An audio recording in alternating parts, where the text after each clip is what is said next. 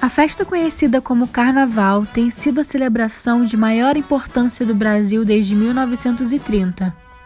Esse ano a data infelizmente foi cancelada por conta da pandemia do novo coronavírus, nos deixando órfãos desse momento anual tão esperado. Para matar a saudade da celebração, hoje iremos contar um pouco da trajetória do carnaval até chegar no formato atual, com a presença do graduando em História, Gabriel Milaré.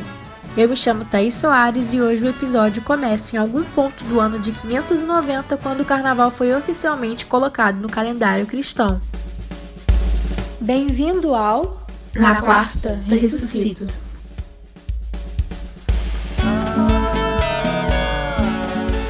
Vou abrir alas que eu quero passar. Vou abrir alas que eu quero voltar. Eu sou da lira, não posso mudar. Volto na quarta, pode me esperar. A palavra carnaval vem do latim carnis levale, que significa despedida da carne.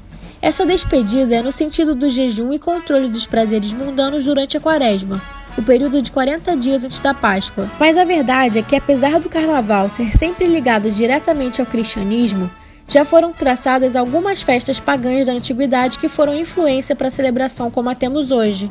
Uma delas é chamada de Sacéia e era realizada na Babilônia, na qual um prisioneiro assumia o lugar do rei por alguns dias e se vestia como ele, se alimentava como ele e dormia com as esposas dele. No final, o prisioneiro era chicoteado e depois enforcado ou empalado. Um rito que também é ligado ao carnaval é a antiga festa de comemoração do Ano Novo da Mesopotâmia. Nesse ritual que acontecia no templo de Marduk, um dos primeiros deuses mesopotâmicos, o rei perdia todo o poder e era surrado na frente da estátua de Marduk. Essa humilhação era um símbolo para demonstrar submissão à divindade. O que essas duas festas em específico têm em comum é a troca dos papéis sociais vistos através do prisioneiro virando rei e o rei se humilhando perante os seus deuses. Essa troca de papéis sociais é vista até no carnaval que temos hoje, um exemplo disso são os homens que se vestem de mulher durante os dias de festa. Já o lado mais sexual do carnaval tem origem greco-romana. Nas festas chamadas de bacanais para os romanos e dionisíacas para os gregos, onde eles celebravam seus respectivos deuses do vinho, o povo se entregava à bebida e aos prazeres da carne. Ainda em Roma, também havia Saturnália, que ocorria no solstício de inverno em dezembro e a Lupercalia em fevereiro, que era considerado o mês das divindades infernais, mas também das purificações. Essas festas geralmente duravam dias, com bastante comida, bebida e danças. Nelas, os papéis sociais também eram invertidos, com os escravos se colocando no lugar dos seus senhores e os senhores se colocando no papel de escravo. Quando se trata do carnaval, a ideia base desde sempre é um mundo de cabeça para baixo, feito de dias nos quais a ordem das coisas é invertida temporariamente. Aqui no Brasil, o carnaval chegou com os colonizadores portugueses por meio do intrudo, uma brincadeira popular em Portugal, onde as pessoas jogavam água suja de farinha ou café, lama ou até mesmo urina em quem passasse na rua. No século XIX aconteceu uma campanha intensa contra o intrudo, com grande atuação da imprensa, e enquanto o intrudo era reprimido nas ruas, a elite carioca tentava mudar o sentido da comemoração, criando diversos bailes e sociedades, sendo a primeira o Congresso das Sumidades Carnavalescas. As marchinhas de carnaval também surgiram no século XIX, destacando Chiquinha Gonzaga e sua música O Abre Alas, que inclusive é nossa música de vinheta. Já o samba surgiu na década de 1910 com a música Pelo Telefone, de Donga e Mauro de Almeida. Entre as classes populares surgiram as escolas de samba, na década de 20.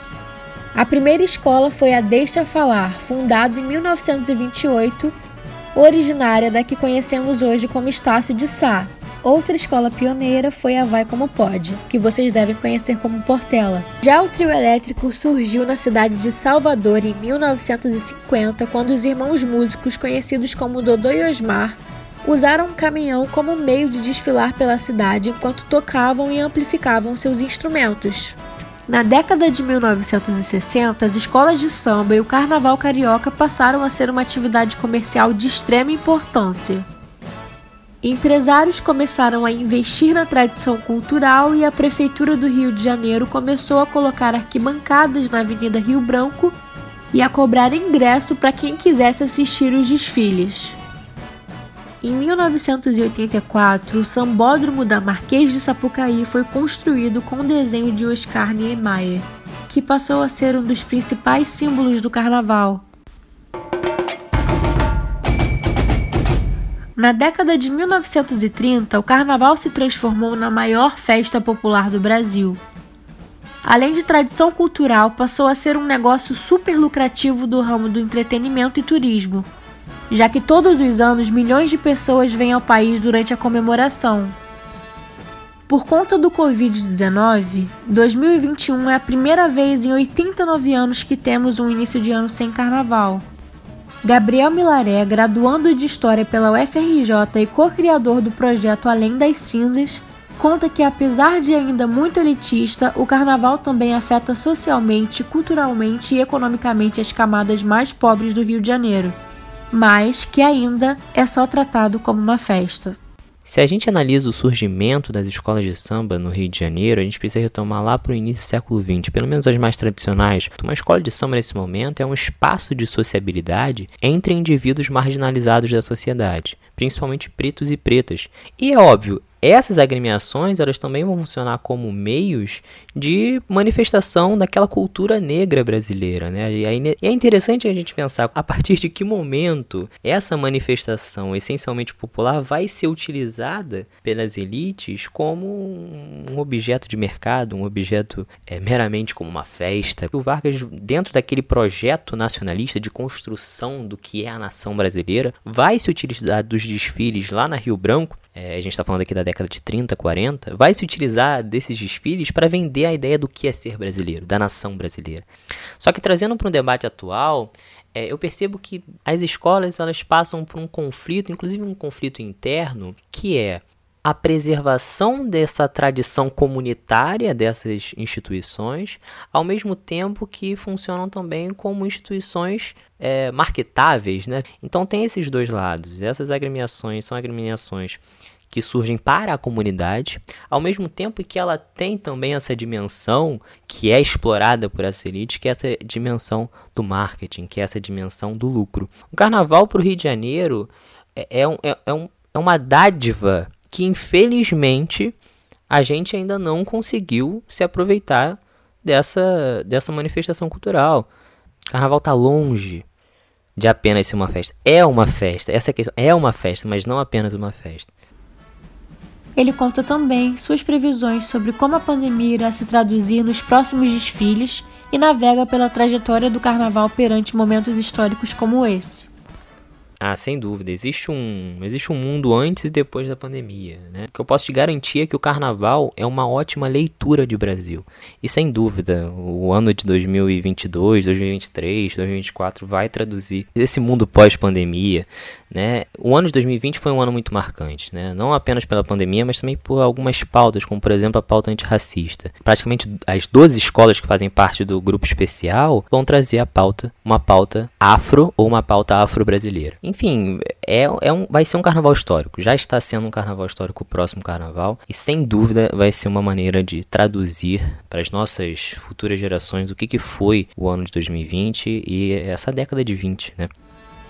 Muitos podem pensar que um ano sem carnaval é um ano normal, ou até mesmo um ano melhor. Mas a verdade é que a falta de carnaval significa falta de criação de oportunidades e falta das manifestações artísticas que anualmente denunciam os conflitos do nosso país.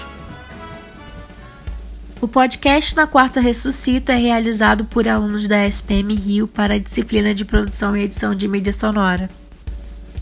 Edição: Vivian Valente. Roteiro: Thaís Soares. Produção: João Pedro Ábido, Júlia Araújo, Thaís Soares e Vivian Valente. Obrigada por escutar até aqui.